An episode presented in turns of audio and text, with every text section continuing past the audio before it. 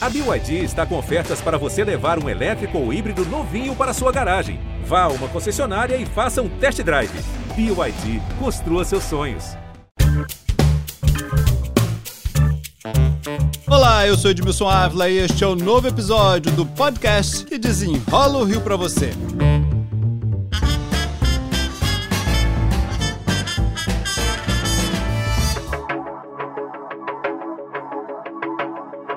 UF confirmou que teve 30% dos recursos bloqueados pelo Ministério da Educação. A UF disse que a medida pode trazer graves consequências para a universidade e alegou que soube da obstrução por meio da imprensa. O FRJ diz ter sido surpreendida com mais um bloqueio feito pelo governo federal no orçamento da universidade. Dessa vez, de mais de 9 milhões de reais. A Associação Nacional dos Dirigentes de Instituições Federais de Ensino Superior diz que o bloqueio promovido pelo governo Bolsonaro neste fim de ano chega a 431 milhões de reais. No Rio, as universidades e institutos federais tiveram suspensos 58 milhões. Dez universidades federais aqui do Rio tiveram 30% de redução nos repasses de verbas do governo federal. Hoje, quatro dos cinco bandejões que atendem os estudantes amanheceram fechados. Os estudantes acreditam que os cortes vão tornar inviável o funcionamento da universidade e a própria formação deles.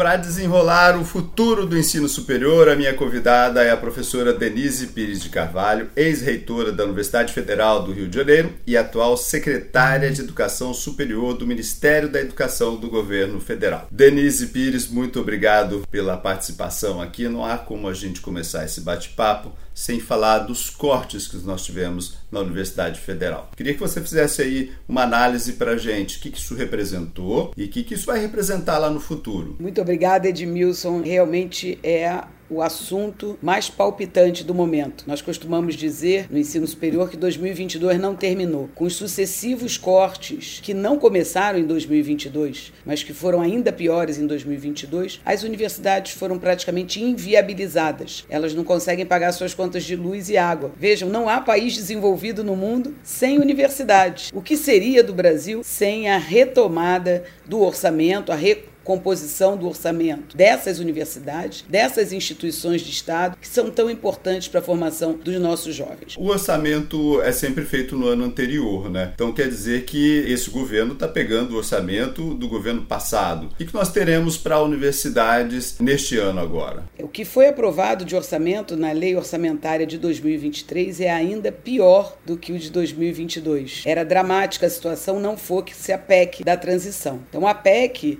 ela recompõe o orçamento do Ministério da Educação como um todo e especificamente das universidades, para que a gente possa então não só recompor o orçamento de custeio, mas também retomar obras paralisadas, a obras não terminadas desde 2010, 2012, completamente paradas. Nós queremos recompor o orçamento de custeio, pagamento das contas, pagamento de bolsas dos estudantes, mas também retomada de obras paralisadas. Então os alunos podem ficar tranquilos que esse ano, eu lembro claramente no, no ano passado, é bom, não tem dinheiro para manutenção, limpeza, segurança, bolsa, isso teremos. O ministro Camilo, toda a equipe, nós estamos nos empenhando muito na recomposição, não aquela recomposição que é o ideal para as universidades, porque elas ficaram lá em 2019, seria esse o orçamento ideal, um 2019 com o reajuste do IPCA, né? Porque houve uma inflação importante no período. Esse não conseguiremos, mas estamos trabalhando para voltar para um orçamento pré-pandemia. Nós estamos fazendo uma série de, de entrevistas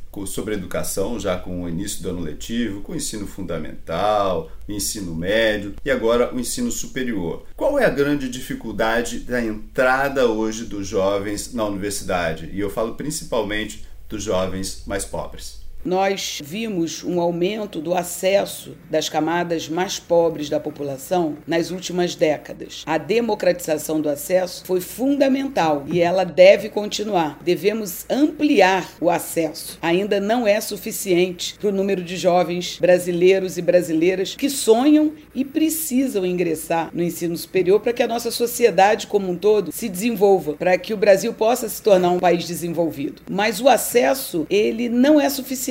Precisamos garantir permanência. E nós estamos no Ministério da Educação trabalhando em programas que garantam a permanência, principalmente das camadas mais vulneráveis da população. E por isso aumentamos nesse momento o presidente Lula e o ministro anunciaram um aumento no valor das bolsas, bolsas permanência na universidade, bolsas relacionadas à iniciação científica, mas é preciso mais do que isso. Temos que garantir alimentação, temos que garantir transporte e a verba da assistência estudantil. Já que a senhora está falando aí da permanência, quero botar um áudiozinho para a senhora escutar das dificuldades que tantos alunos enfrentam. Vamos dar uma ouvidinha aqui.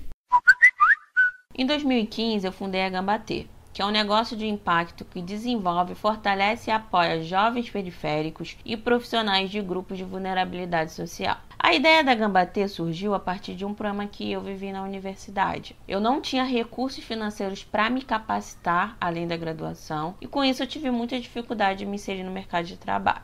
Bem, o jovem chega, mas ele não consegue competir como a gente consegue reduzir essa desigualdade? A garantia da permanência é fundamental, mas para além da permanência, nós temos que complementar a formação desse jovem que muitas vezes chega à universidade ainda com uma formação precária devido a problemas no ensino médio, no ensino fundamental, enfim. O sistema educacional ele precisa ser revisto como um todo. E o MEC tem trabalhado nisso nesses dois meses de governo da educação educação básica ao ensino superior de forma sistêmica. Nós precisamos melhorar com a alfabetização na idade certa, com melhoria no ensino básico como um todo, inclusive no ensino médio, para que ele chegue à universidade com uma formação mais adequada. Ela fala uma questão que é verdadeira, né? O ingresso ele acontece, mas dentro da universidade ainda há muita dificuldade, inclusive no acesso à internet tão importante para os dias atuais para complementar os estudos. Precisamos de programas de conectividade que aconteceram durante a pandemia para que esses estudantes mais vulneráveis pudessem acompanhar os estudos online, mas que precisam ser continuados e ampliados. A permanência depende não só de transporte, alimentação adequado, mas também de um ambiente na universidade mais rico em termos de acesso à internet, de bibliotecas que tenham todo o acervo de livros e de acesso à informação com muita qualidade. Jovens de 18 a 24 anos pobres ainda são menos de 20%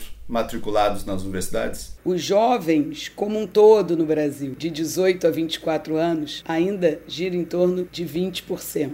E dos que ingressam, grande parte acaba evadindo ou ficando retido, não consegue se graduar. Se nós estamos falando aqui que menos de 20% vão chegar lá, é porque eles vão parar no meio do caminho ali no ensino médio, enfim, ou porque precisam trabalhar, ou porque o ensino médio também é fraco e ele não vai conseguir entrar. Então a gente precisa atacar o ensino médio também, melhorar o ensino médio, é isso? Sem dúvida nenhuma, há enorme evasão no ensino médio também, o que mostra que há uma desconexão entre a sala de aula, entre as escolas e essa juventude. Mas precisamos também mudar o ambiente das escolas, escolas em tempo integral, com conectividade. Esse é o projeto do Ministério da Educação atual. E nós precisamos falar também da formação de professores. Precisa ser mais atraente, Denise, com salários mais atraentes? Uma profissão que seja mais valorizada, que tenha essa ideia de, de uma profissão de Estado. Né? Os professores eles precisam ser valorizados muito mais, para além do salário. Né? Quando uma pessoa pergunta qual a sua profissão, professor, a pessoa deve ter muito orgulho de dizer que é professor.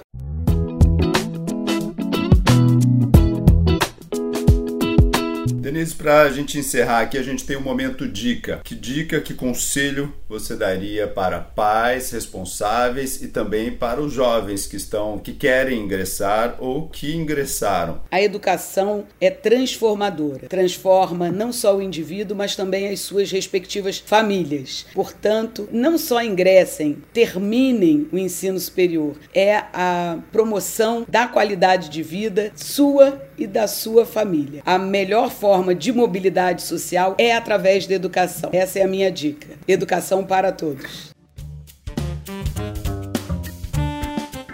Denise Pires de Carvalho, secretária de Educação Superior do Ministério da Educação do Governo Federal. Muito obrigado pelas explicações aqui. Muito obrigada, Edmilson. Um prazer conversar com você. Este podcast teve produção de Alice Portes. Foi editado e finalizado por Felipe Magalhães.